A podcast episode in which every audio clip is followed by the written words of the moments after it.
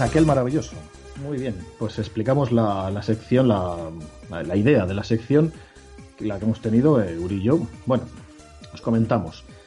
Eh, es verdad que siempre hemos eh, hablado en este programa de, de poner un límite o de, digamos, poner un, bueno, pues poner como la regla de los 10 años.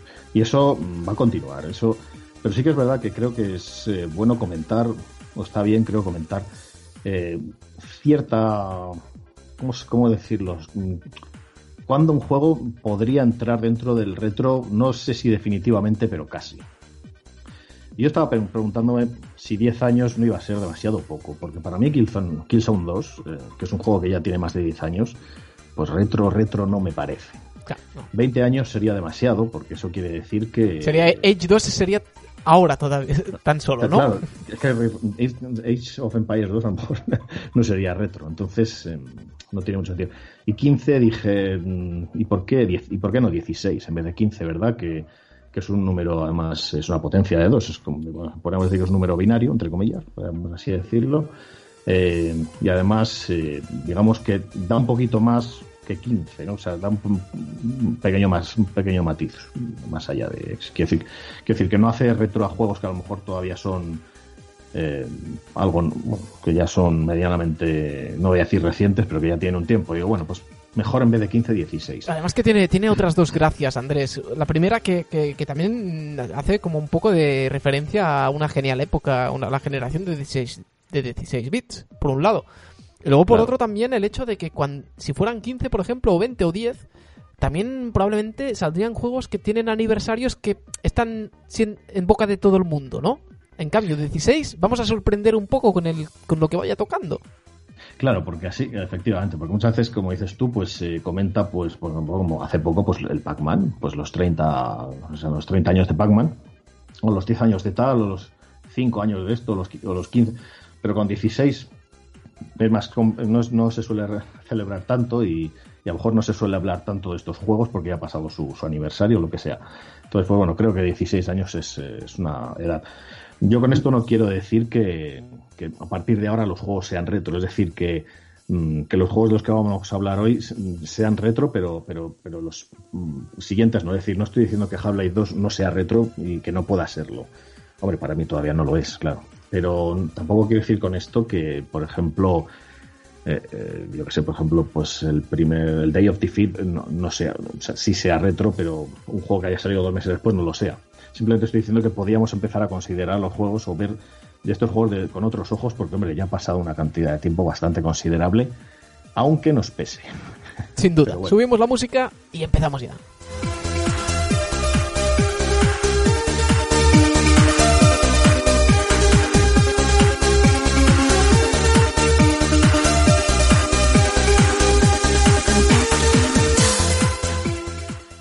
Regresando en el tiempo, pues- Andrés, esta música, ah, la gente dirá, oye, hemos cambiado de programa. No, no, es que aquí nos gustan muchos no. estilos también, ¿eh?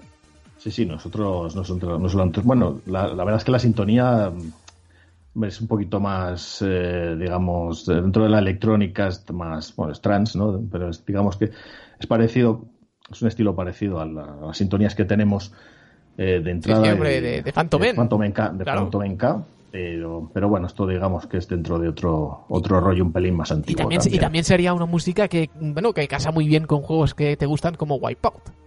Así es, efectivamente. De hecho, es un disco de 1999, o sea que viene muy bien para, para la época, que Correcto. era un poco y, lo que se y nos estábamos enrollando básicamente porque la gente tiene que ir conociendo el por qué es la sección de Andrés. Pues porque contiene muchos trocitos de cosas que le gustan y que vais a ir conociéndole ahora también haciendo que esto. nos gusta, bueno, que nos gusta y que a veces que no me gustan tanto, no te creas, no, no en este caso, pero que quiero decir, a veces si sale un juego, un estandarte de cierto, de cierta época, de cierto mes y hay que comentarlo, pues se comenta, aunque no lo haya jugado, pues oye, hay, eh, hay, que, hay que hablar un poquito de, de todo, eso, es- Sí, no, eso es verdad. me refería, por ejemplo, en este caso a la música o de- a detalles que, que- que has escogido pues porque van mucho contigo, básicamente. Ah, bueno, sí, no, eso también, desde Sí. luego, sí. La he querido, la he querido hacer mía, eso, eso está claro. Como- Vamos, como vamos mejor. allá, Andrés, a ver qué, qué pasó hace, hace exactamente 16 años. Bueno, pues os comentamos, eh, empezamos, eh, esto es, sería, por supuesto, aquel maravilloso noviembre de 2003, porque han pasado ya nada más y nada menos que 16 años. pues todavía resonaban las campanas del no a la guerra, de aquellas manifestaciones eh, nunca más del no a la guerra que sacudieron España. Y bueno, ya no digo España, en el caso de nunca más, de aquel chapapote, aquellas cosas que no deberían haber ocurrido, sino también de la guerra de Irak, que no, en mi opinión no se debería haber dado, pero bueno, no me voy a meter más, más politiqueos. Más allá de que Schwarzenegger, nuestro querido Chuache, tomaba posesión de su cargo como gobernador de California, mientras aquí nos hacíamos eco del compromiso del príncipe Felipe, que ahora es nuestro Felipe VI, con la antigua periodista, que ahora es nuestra reina, Leticia Ortiz. En otro orden de cosas, eh, pues el XP en aquella época pues estaba ya completamente asentado como el sistema operativo más usado del mundo, más allá que, los Linux y, también que la, versión de Mac OS que, fuera, la versión de, de Mac. Las gráficas Nvidia, que eran, por aquella época no eran las GeForce ni las RTX, sino eran las FX. Competían contra las ATI Radeon R300, aunque ya se estaban preparando para unas mm, gráficas tochas potentes como la GeForce 6 o la R400, que iban a, iban a salir, si no recuerdo mal, el año que viene. O sea que iban a mover los juegos de los que vamos a hablar, los iban a mover bastante bien. En cine teníamos cosas como la tercera y última película de una de mis sagas favoritas, como es Matrix, Matrix Revolutions, que curiosamente Matrix Reloaded también salió, al menos en España salió también en, 2003. En, pocos meses de diferencia, seis meses creo de diferencia entre una y la otra. Y me resulta curioso, Andrés, porque ayer yo solo había visto Matrix, las películas, en su día, y ayer volví a ver la primera y me, me pareció otra vez una puñetera pasada, ¿eh? Una, una pasada. Pero qué pasada, madre mía. Hay que hablar claro, es, hay que hablar claro. Es una de mi, es uno de los clásicos. Las dos películas, a ver, no voy a extenderme demasiado aquí, pero es verdad que Matrix, las dos, las segundas sí me gustaron, pero es verdad que, digamos que flojean un poco, pero porque la primera es una, es una obra maestra, ¿no? Está al, nivel de Ciudadano Kane o, o El Padrino, los dos. ahí podría, podría haber firmado Kojima ahí el argumento, ¿no? Pues, eh, eso ya serían palabras mayores, eso hubiera ganado el cielo con eso. Madre mía. también tuvimos, ojo, que también tuvimos la mítica Goodbye Lenin, que es otro peliculón recomendado a todo el mundo, porque bueno, es, es retratar la, caída del muro de Berlín, pero con bastante humor. Es, bastante, bastante curiosa, muy recomendable. Luego en música, pues teníamos eh, a Linkin Park, que por aquella época lo estaba petando, y a gente como a mí, aunque yo siempre sea un fan de la electrónica, pues oye, a mí me gusta la música en general, no, no solamente, aunque sea, tenga mis, mis preferencias. Linkin Park sacaba su live in Texas, que os recomiendo a todo el mundo, es una pasada, es muy buen, eh, muy buen directo. Dentro de lo mío, pues, eh, pues, por ejemplo, dentro del trance, pues teníamos a, a Armin Van Buren sacando Universal Religion, la primera, la primera, la primera serie, o sea, el primer álbum de la serie Universal Religion. Paul Van Dyke nos sacaba Reflections. Pero vamos a lo que vamos, que porque esto es un programa de videojuegos, así que vamos a ello. Vamos a lo, a lo importante de la sección. En videojuegos estábamos pues eh, en la generación de lo que llamamos 128 bits, que creo, si no recuerdo mal, no sé si esto era la cuarta o la quinta generación, ya perdido. Yo la llamo generación 128 bits. Es decir, generación Dreamcast, PS2, GameCube, Xbox y las gráficas, las, la serie de gráficas que hemos, que hemos comentado, para hacernos una idea. Estaba totalmente asentada, eh, ya habían salido todas y ya tenían toda su. Bueno, en el caso de Dreamcast pues ya no salía nada, pero quiero decir que en las otras ya, ya habían salido, ya estaban sacando sus juegos y sus cosas. Por aquellos días, además, estaba saliendo pues el obligado FIFA, FIFA Fútbol 2004, que yo además me dio por comprarme la versión de PlayStation 1, no sé si por pagar menos o por qué. Tengo ahí el penúltimo juego de, PlayStation, que está muy bien, pero bueno. También salía NBA Live 2004, que, porque por aquella época no estaban los 2K. Eh, Electronic Arts tenía tenía, digamos, los, era, quien tenía éxito era Electronic Arts con NBA Live, porque no sé, bueno, no sé si seguían los, o si estaban ya los 2K, pero, pero bueno, era, era Electronic Arts, la, Sports, vaya. En aquel momento, además, eh, se vendían muy bien aquí en nuestro país, ¿eh? Sí, sí, no, eso está claro, NBA Live. Así que, como digo, pues también sacaban ellos la edición de 2004, que bueno, ya sabéis que la edición del año siguiente la sacan unos un poquito antes para, bueno, por el tema de las temporadas y demás. Y una cosa curiosa, nos llegaba la tercera parte de, Dino Crisis, nos llegaba Dino Crisis 3 también. madre mía. Pero, curiosamente, en exclusiva para Xbox, y me informé, es curioso, no, no, voy a explayar mucho en esto, pero me informé sobre este juego y por lo visto no tiene nada que ver con el 1 y con el 2, era un juego de acción o algo así. Sí, no, no, es muy diferente, además es un juego que no ha sido revisionado ni, ni, remasterizado de, ninguna forma. Lo que no tengo tan, lo que no sé, y teniendo en cuenta el gran, el catálogo de inmenso que hay, es probable que sea retrocompatible con, con Xbox One. De hecho, creo que me suena. Pero, ¿eh? pero más allá de eso, es un juego que no ha vuelto a ser jugado, eh, no, ha vuelto a ser reeditado. Por lo tanto, o lo juegas ahí o, no hay forma. Sí, efectivamente, es una cosa. Pero bueno, también es verdad que por lo visto no, perdón, no gustó mucho. La verdad es que no, no parece ser, porque Dino Crisis 1 y 2 fueron bastante buenos. quizá no llegan a lo mejor al nivel de fama, de reconocimiento que, que los Resident Evil, que también son de Capcom, pero porque este juego es de Capcom, pero sí que es verdad que la tercera parte no sé qué quisieron hacer ahí, pero bueno, hicieron algo, algo un poco raro, pero bueno, el caso es que el caso es que salió Dino Crisis 3. Y tuvimos también True Crime, Streets of LA, que era pues un poquito la, digamos, uno de esos eh, competidores del mítico Vice City, que estaban intentando conseguir su parte del pastel, porque ya sabemos que a GTA pues le estaba saliendo imitadores por todos los lados, y no me extraña porque es una pasada. Y True Crime pude jugar, no sé si fue al Street of LA o fue al, otro y me volaron. ¿eh? Muy, muy bueno, ¿eh? De hecho, si hoy estuviera aquí Spoonie, es un juego que, no sé si el primero o el otro, pero es un, juego que ha jugado y que le gusta especialmente. A lo mejor algún día en el 2000 aparece también por aquí. True Crime, que después, eh, Andrés, a lo mejor también lo has jugado, se convirtió en ese Sleeping, Sleeping Dogs, De Play 3, que la gente no lo sabe, pero es la misma saga. Sí, es verdad. Es, o, sí, es verdad. yo, entendí que querían hacer un True Crime, pero no sé qué rollos pasó, que al final los. Cambiaron el nombre, ¿no? Pero sí, sí. Me gustó. Me gustó mucho Sleeping Dogs, ¿eh? por lo menos la, la demo me pareció muy interesante. Además, te, hacen creer que, lo, que no eres que eres un criminal para luego hacerte ver que eres un poli, poli infiltrado y tal. No sé, me, no sé, me, gustó bastante. Ese es uno de, mis pendientes, ¿eh? Así que eso. Pero bueno, eh, me quiero centrar en dos que creo, en mi opinión, que hoy son, eh, uno puede ser un sleeper, pero vaya sleeper, y el otro, el otro empezó algo que, que se les ha debido ir de las manos a su... se, ha ido, se ha ido de las manos. de las manos, pero totalmente.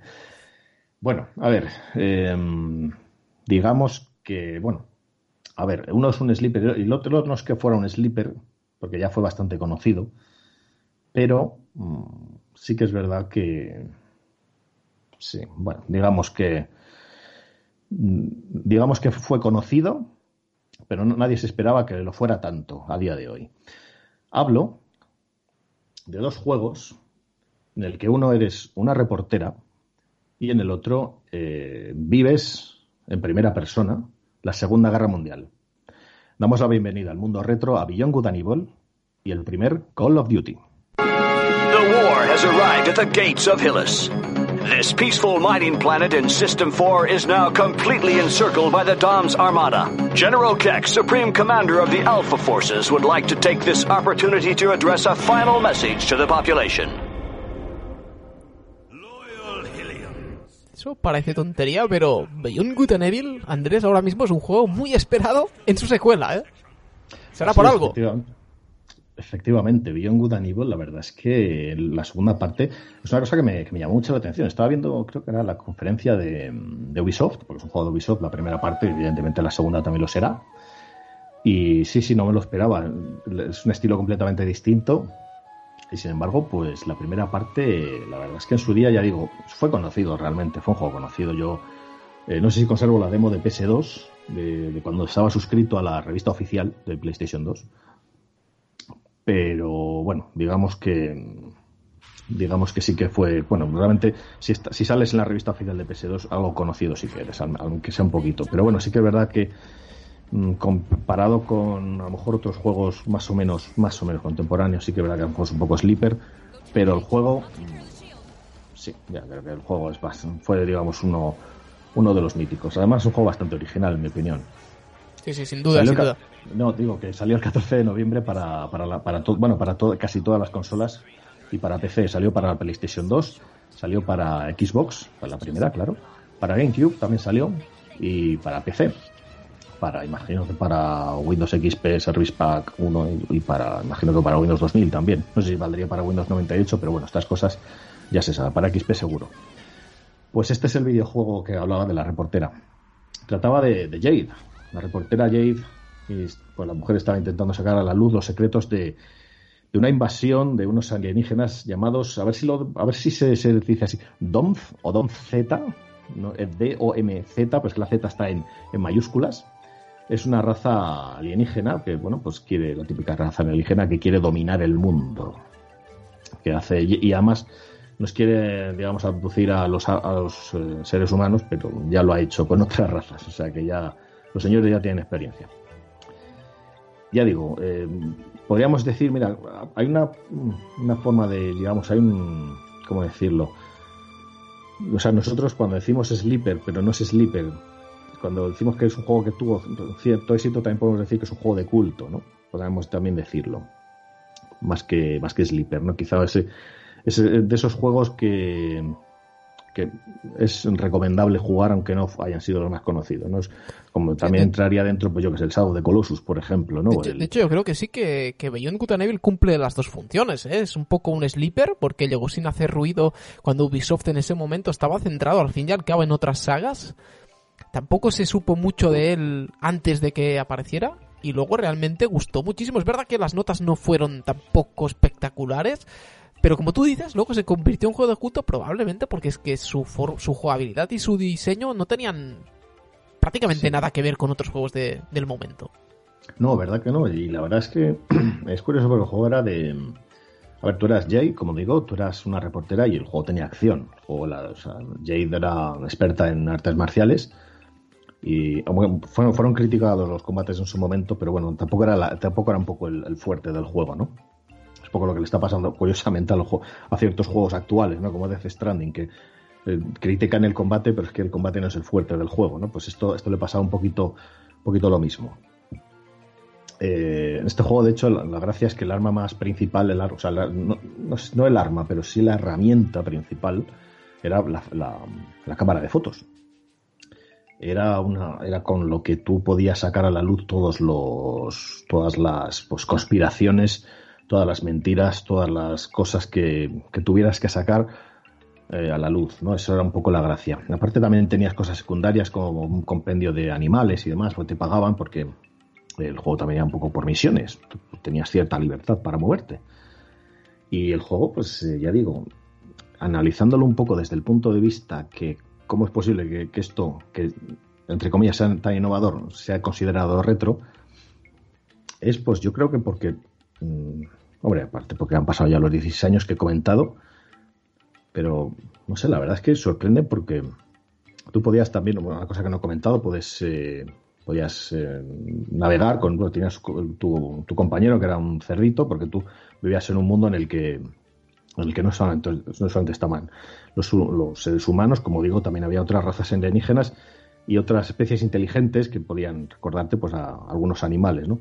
Como digo, podías navegar con, un barco, en el barco de tu amigo, que si no, no sé si era de su amigo o era suyo, pero bueno, el caso es que puedes navegar por ahí, podías moverte por ciertos lugares, que el juego creo que era iba por episodios. Y ya digo, tenías además eh, misiones secundarias y demás, y cobrabas dinero por ello. O sea, no solamente por las fotos que he comentado, sino que además cobrabas cierto dinero pues para gastar en, ciertas, en ciertas cosas. Mm, la verdad es que, ah, bueno, salió también una versión para, para las consolas posteriores, para la siguiente generación, vaya. sí, además, con trofeos, sí, remasterizado y demás. Y oye, que es un juego que yo he comentado que no tenía tampoco unas notas espectaculares, bueno, pues porque también me acordaba un poco de, de, de la hobby y demás, pero estoy aquí revisando, por ejemplo, IGN, no sé si probablemente la, estadounidense, pero un 9 sobre 10, por ejemplo. Y en Metacritic, la versión de Xbox, que es la mejor valorada juntamente a la de GameCube, tienen un 87 de media. ¿Verdad que la de, la de PC tiene un 83? Y aún, y aún así, la revista PC Gamer lo incluyó como el número 47 del top 100 de juegos de PC de aquel momento. Es decir, una bestialidad, al fin y al cabo.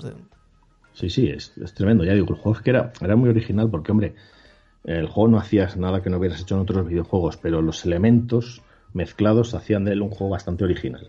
ya digo, el tema de, Además en la demo, si podéis acceder, si podéis hacer a, la demo de PlayStation 2 o, eh, como digo, podéis eh, mm, o sea, si podéis, bueno, podéis bajaros la demo de PS3 o de, del Live de 360, que supongo que seguirán en activo. La verdad es que no lo sé, yo la bajé en su día, pero vamos, supongo que seguirán, seguirán en, activo. O, incluso de Steam, que imagino que estará, no lo sé. Quiero decir, la demo, el juego sí está en Steam todavía, pero no sé si la demo eh, sigue ahí. Pues veréis que mm, el juego, la demo te da una, una idea bastante clara de, de cómo es el juego y la verdad es que, ya digo, el tema de, de pues hacer fotos, de investigar, de tal, era un matiz que no estaba, no se daba tanto en juegos, porque juegos de aventura, pues al fin y al cabo podemos, entender que es como un juego así como de aventuras con algo de acción, pero no es una aventura de acción tampoco. No, además mezcla muchos géneros. Por cierto, acabo de, confirmar que, por ejemplo, en la Store de PlayStation 3 se puede probar la demo gratuita incluso a día de hoy. Por ejemplo. Perfecto.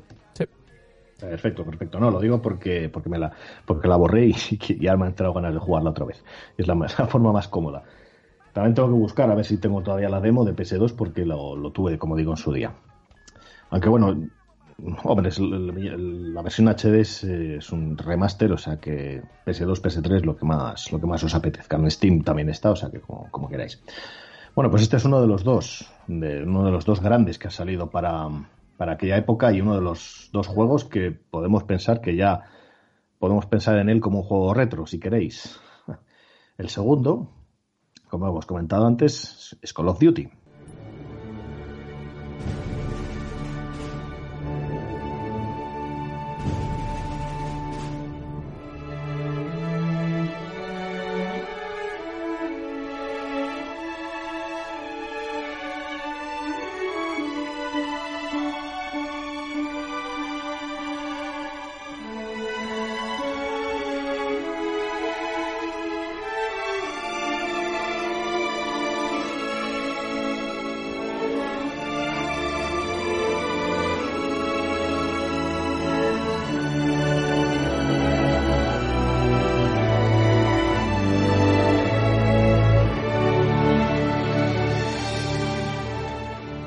Nada tiene que ver lo que nos transmite esta banda sonora con lo que la saga es hoy en día, lo cual implica también cómo nació y lo diferente que era en aquel momento, Andrés. Ha sido la, una de las sagas que más ha cambiado, aunque es verdad que sigue siendo un FPS y demás, y, hace poco más salió una entrega de la Segunda Guerra Mundial otra vez, pero eh, Call of Duty no tiene nada que ver con lo, que era antes con lo que es ahora. Y el germen de Call of Duty, es decir, la primera, la primera parte, mejor dicho, de Call of Duty, nos llegó el 10 de noviembre de 2003 a Europa, es decir, es cuando, es, en esta época, hace 16 años, cuando Call of Duty empezó su andadura. Como digo, Segunda Guerra Mundial, y era, por lo que se caracterizaba, ser una especie de. Pues, una, especie de mezcla entre competidor y, secuela espiritual de, Medal of Honor.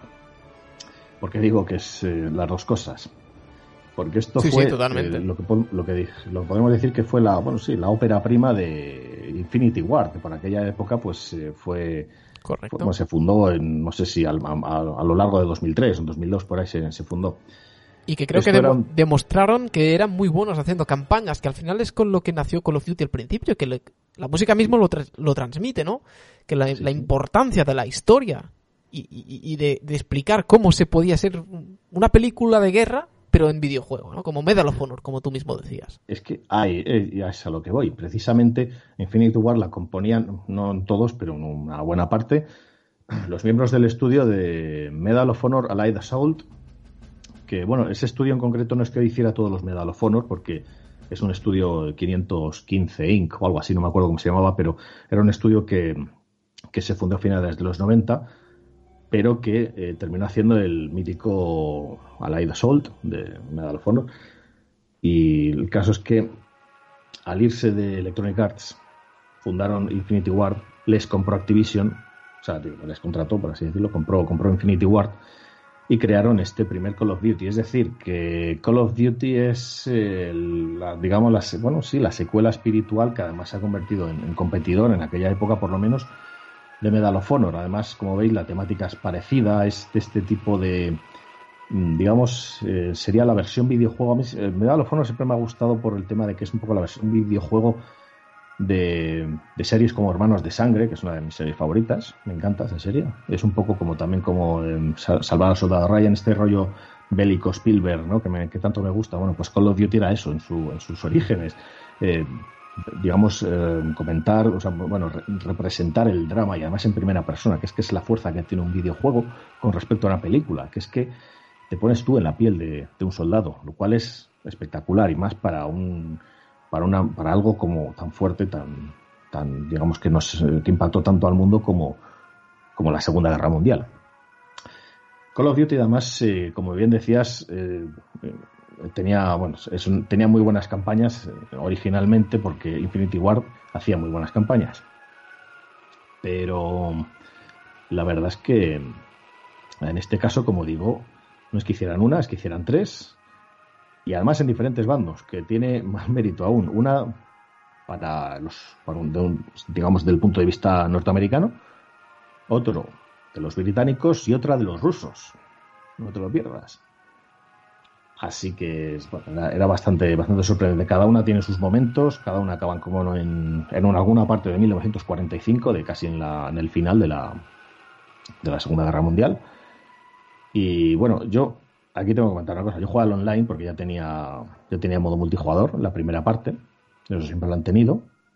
Y eso en su día sí que lo jugué, no mucho, pero sí que lo jugué un poquito, sobre todo cuando en el cibercafé en cuestión, el Point Center, normalmente me, pegaban un palizón del 15 en el Counter Strike y dije, me salgo y me pongo en el Call of Duty a ver qué pasa. Y oye, pues me iba un poquito mejor, a lo mejor porque había menos, gente o porque era otro estilo. No sé si alguno de vosotros ha jugado eh, las campañas, pero tengo entendido que son bastante, bastante buenas, bastante, bastante épicas. está el amigo Rubén. Sí, yo aquí podría entrar.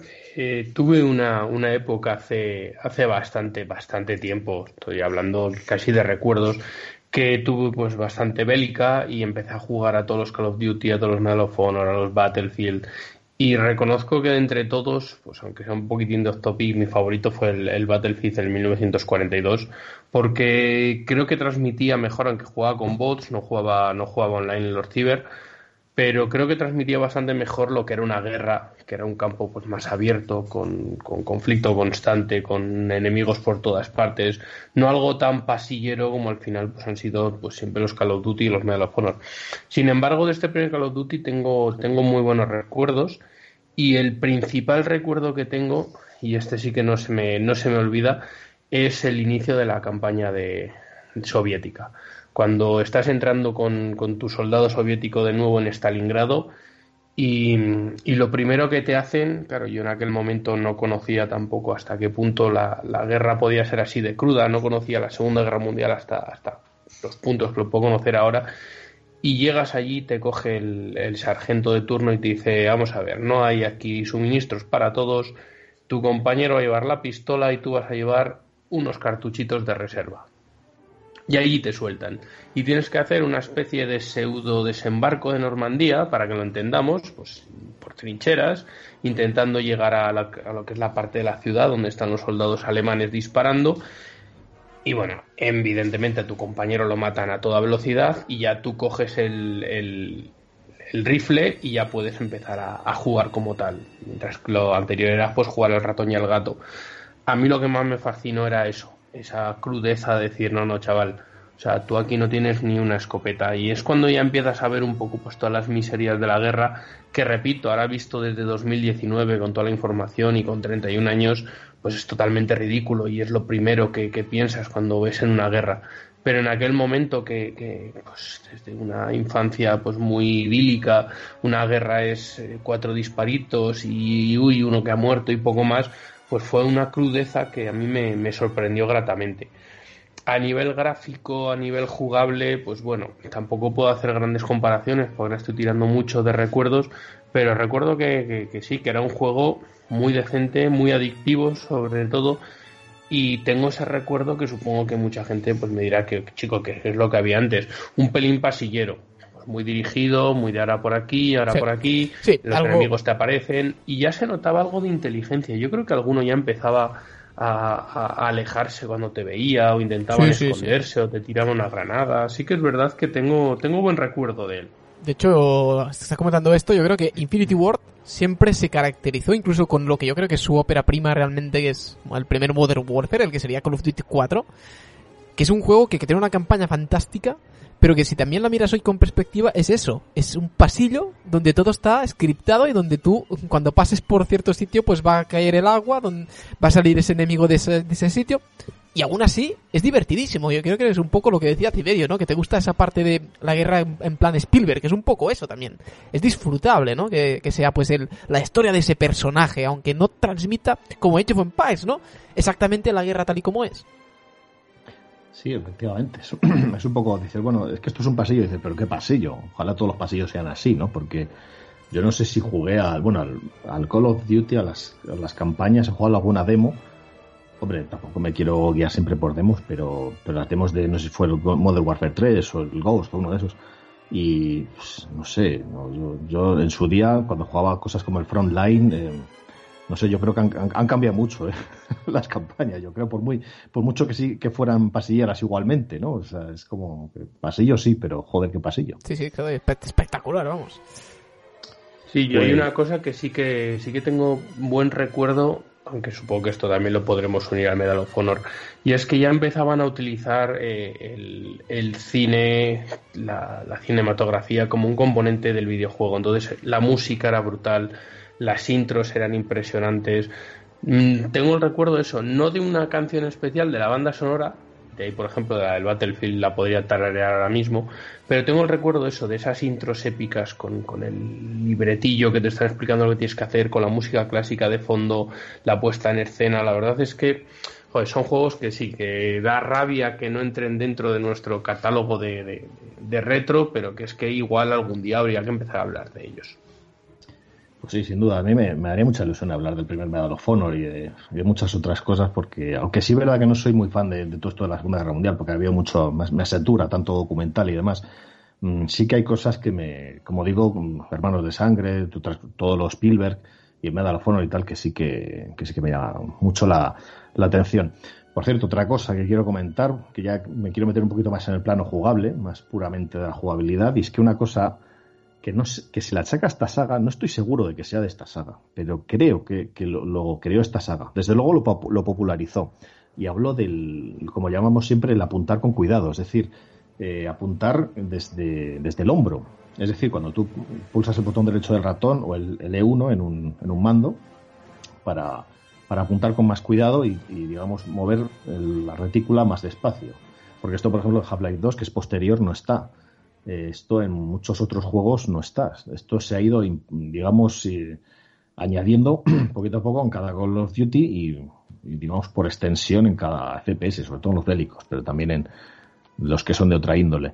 Y ya digo, es eh, que tú estás con la cámara, o sea, tú estás con el arma normal y corriente, pues eso, digamos, de, por la cintura, tú puedes disparar así, pero si quieres disparar con más cuidado, o con más, eh, más precisión si quieres, pues pulsa, digamos que tienes esa otra, otra opción. Y creo que esa que está que, que ahora lo vemos como lo normal, ¿no? Claro, detalles, detalles avanzados a su tiempo y que sorprendían al jugador, ¿no? Esas cosas que la revista cuando hacía el análisis pues mencionaban como si fuera algo pues brutal, básicamente, que lo era. Sí. Sí, es que pasa un detalle tonto, pero dices, no, pero es que, oye, tiene su, tiene su gracia, y sobre todo para el online, también para la historia, por supuesto.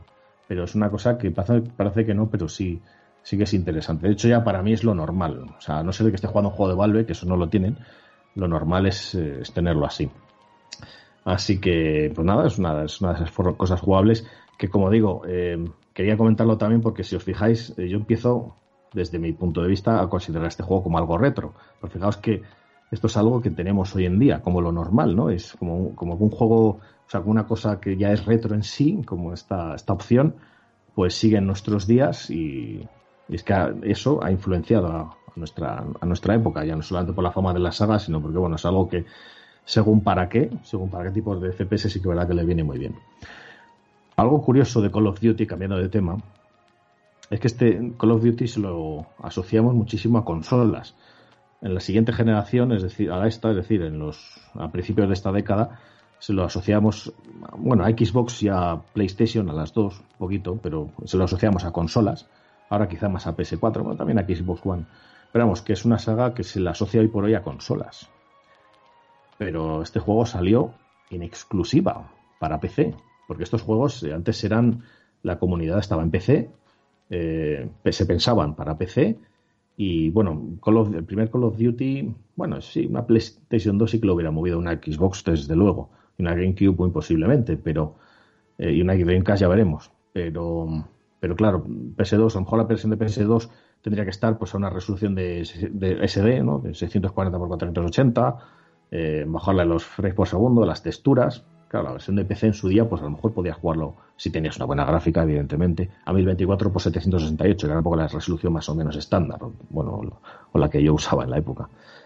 Y parece que no, pero pensar que, este, que esta saga era una saga específica de PC es algo bastante sorprendente, ¿no? Con, el, con el prisma, con, digamos, con la perspectiva del tiempo, vaya. Sí, de hecho tuvimos que esperar hasta lo que hoy haría 10 años, Andrés, para jugarlo. Precisamente. Para jugarlo en. Eh, bueno, si en una consola, si no contamos la Engage, que porque salió un Call of Duty para Engage, no me imagino cómo, no me imagino de qué manera, porque en 2004 salió, como digo, para Engage. No, no, prefiero no hablar de esa versión porque no sé cómo fue, pero como digo, prefiero no saberlo. Pero sí que es verdad que para una versión de consolas de sobremesa, efectivamente, eh, no fue hasta hace 10 años, hasta 2009 que salió no en físico, o no recuerdo que hubiera una edición física, pero bueno, de forma digital. No, no, no la hubo, ¿no? Para eh, Xbox 360 y PlayStation 3. Aunque bueno, lo cambiaron porque, bueno, eh, para, sí, tenía... para matizar que, este es el primero, pues Call of Duty Classic, el primero de todos. Correcto, y además que sigue disponible por unos 15 euros en estos momentos. Pues pillarlo porque tiene buena, buena pinta recomendado. Pues estos dos juegos son retro, señores. ¿Qué, qué pensáis? que no, que se os hace complicado, que se os hace raro pensar que estos juegos sean retro o que pudieran, pudiéramos empezar a considerarlos retro. ¿Os parece, os parece nuevo? Comentarnos en los comentarios, que siempre estamos encantados de que, de que nos digáis cositas. Sin duda. Creo que has dado con la clave de que a lo mejor con 10 años pasarían por aquí cosas que si habláramos, hiciéramos un programa de eso, nos dirían, esto no. Killzone 2 es un buen ejemplo, ¿no? Pero Call of Duty, el primero, hombre, y tanto que sí. Y más teniendo en cuenta, ¿no? La, lo que está pasando hoy en día. Es que también esto es historia. La gente tiene que saber que esto empezó de una forma y luego se convirtió en un pelotazo, pero que no tiene nada que ver con lo que con lo original, ¿no? Efectivamente, es, es completamente distinto. Bueno, y Young Good and Evil 2 también, eh, a lo mejor sí que comparten más cosas, pero por lo que pinta, estéticamente es diferente completamente. Y claro, ha pasado, ha pasado, habrá pasado un par, casi un par de generaciones enteras, ¿no? Así que bastante, bastante. Mucho tiempo. Pues nada, amigos, primera primera primera sección, primera parte, primera noviembre de 2003. Esto es lo que ha sido, señores. Así son los videojuegos y así nos los hemos los, los, hemos analizado. nos los hemos merendado prácticamente. Gracias, Andrés, y hasta la próxima. a vosotros.